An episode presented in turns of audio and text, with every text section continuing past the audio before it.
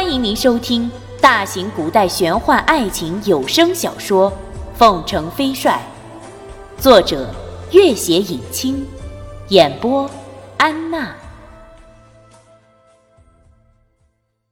第三十六集。秦魔说：“我母亲身上还有半份地图，我只好惊动母亲亡灵，看看。”有没有什么线索？开启坟墓后，我母亲，我母亲，当然只剩一堆白骨。只是，我母亲临死前穿的那双鞋子，另一只早已腐烂，这只却是这样。他拿出一张很小的、很薄的纸来，纸的颜色已经非常古旧。画的正是那石墙的石纹地图，这些石纹整个呈现后，中间形成一个十分细微的人形。画面上，一只手掌正按在那人形的右手掌上，正是舒珍珍刚刚开门的姿势。那人掌心里有一个暗的红点，隔了隔了如许的年代，竟然还隐隐透出淡淡的血腥味。舒珍珍叹息道：“唉，这是我从那东西里面取出来的。我一直不知道这个小红点是什么意思。原来，竟然是需要鲜血才能开启这道石门。”君玉忽然道：“舒姐姐，你看，这门还能打开吗？”舒珍珍迟疑了一下，来到门前，果然石墙紧闭，再无打开的可能。那地图上只有进来的方法。这道门居中，想必第三份地图才有出去的方法。舒珍珍另外点亮了一支小蜡烛，这种小蜡烛是秦魔的门人用藏边的松油制成的，虽然小，光芒却十分强烈。而且比那种巨大的牛竹更加持久耐人。是以，舒珍珍尽管刚刚行事匆匆，也将剩余的那些全部带在了身上。舒珍珍提起蜡烛，慢慢往长廊的方向走去，走了好一阵子，方才折回。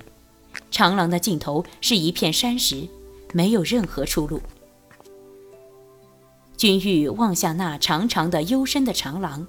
又看看这面厚厚的石墙，死寂的黑暗里，不知藏了多少无穷无尽的妖魔鬼怪。秦魔的那份地图只打开了第一层密室，刚刚舒珍珍又利用母亲的那份地图打开了这道厚厚的石门，估计出去的石墙却需要另外一份地图才能打开。如今，却又到哪里去找第三份地图？而这害死不知多少性命的密室里，除了一些石椅，完全空空如也。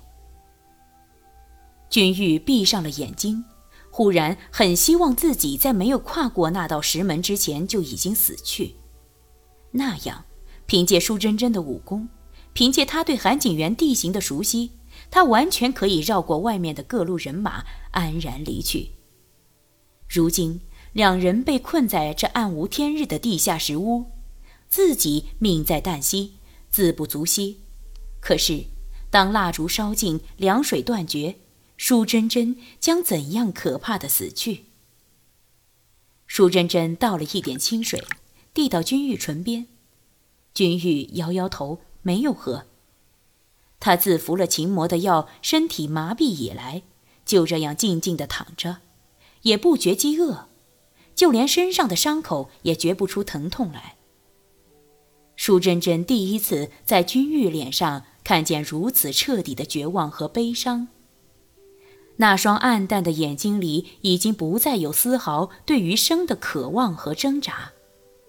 自从认识君玉以来，这个女孩子将永远一往无前，永远生机勃勃，永远充满微笑和信心。即使在这样的时刻，他也绝不愿意把这样的一个女孩子和即将来临的死亡联系在一起。他心里一震，一股热血似乎要冲出脑门。他大声道：“人人都说东皇中有毁天灭地的力量，我倒要将它找出来，看看有没有起死回生的功效。”君玉看看这空荡荡的石屋，东皇钟，也许只是一个可怕的玩笑而已，而舒珍珍，也许将是这个玩笑的又一个牺牲者。为了这个虚无缥缈的起死回生之功效，他甚至去打开了王母的坟墓。唯一不同的是，其他的牺牲者是因为贪婪，而舒珍珍，她却完全是为了想救别人的性命。他闭上眼睛，胸口一阵发闷，无边的黑暗袭来，死神似乎正在头顶微笑地看着这两个被困在石屋里的女子。疲倦已极的舒珍珍在黑暗里不知昏睡了多久，她起身摸索着点亮蜡烛，君玉已经完全陷入了昏迷状态，干裂到起了血泡的嘴唇微微张着。舒珍珍蘸了点水，慢慢的滴在他嘴里，摸着他鼻端还有微微热气，舒珍珍松了口气。君玉的左边鬓角边曾被丹疤上人的金箔划破了一道口子，舒珍珍将从秦魔那里取来的一种紫红色药水又给他涂了一遍，这几天一直涂抹这种药水，除了一点淡淡的红痕外。伤口几乎已经完全好了，这点皮外伤虽然治好了，可是他的内伤却无论用什么药都无济于事。舒珍珍叹息了几声，提了小蜡烛，仔细地往那条幽深的长廊走去。这一次，舒珍珍看得比较仔细了，长廊两端的石壁上刻着许多画像，有各种人物。动物，甚至花鸟、山川，在一幅巨大的石刻上，画面是冰天雪地的世界。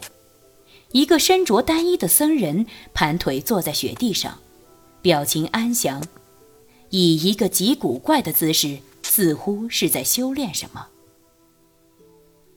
他边看边往前走，到了中间，目光被左边墙壁上的一幅绿绸吸引住了。他扯开绿绸，下面竟然是一道真人高下的屏风。屏风上，一个宫装女子站在一株开得正盛的芙蓉树下，人比花娇，巧目倩兮，美目流盼。这女子和秦魔的容颜不相上下，虽有倾城倾国之姿，但舒珍珍见惯君玉模样，就觉得这女子也无甚惊人之处。屏风上还题着一阙词，舒珍珍一时之间也看不真切，也不细看，仍旧一路往前面走去。这条长廊约莫三里左右，墙壁上也不尽是壁画，中间或还有大片空白。一直走到尽头的石墙边，除了满墙的壁画，别无其他，更无任何出口。这端的石墙和他们刚刚进来的那道石墙略有不同，那是一片巨型的整块大理石，大理石打磨得非常整齐，上面刻了一条街道，其间人来人往，好不热闹。而街道的两旁满是盛开的芙蓉。舒珍珍生长蜀中，自幼见惯了这样连绵十里的芙蓉红花，也看不出个所以然来。半晌，转身往回走，走到中途，又看见那幅屏风，就携了屏风回到石室。舒珍珍放下屏风，见君玉依旧昏睡着，先蘸了些水滴到他嘴里，又取出一把小刀，将一个梨子捣碎，蘸了汁水滴了些在君玉嘴里，然后自己也吃了些干粮，休息了一会儿，又去查看那古怪的长廊。君玉再次醒来时，刚睁开眼睛，发现舒珍珍正忧虑地瞧着自己，他伸出手去，勉强笑了笑。舒珍珍惊讶的道：“君玉，你的手能动了。”君玉这时也完全清醒了，他发现脚也动了，想必是那麻药已经退去。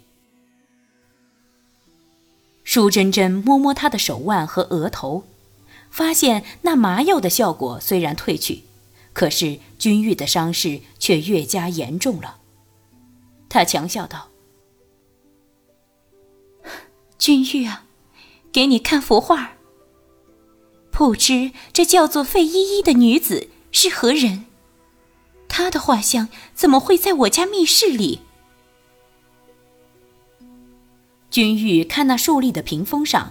国色天香的美人栩栩如生，屏风上的落款是费依依，最下面提着一阙词：“冰肌玉骨，自清凉无憾。水殿风来暗香满，绣帘开，一点明月窥人。人未寝，七枕钗横并乱。”起来携素手，庭户无声。时见疏星渡河汉。试问夜如何？夜已三更，金波淡，玉绳低转。但屈指，西风几时来？又不到流年。暗中偷换。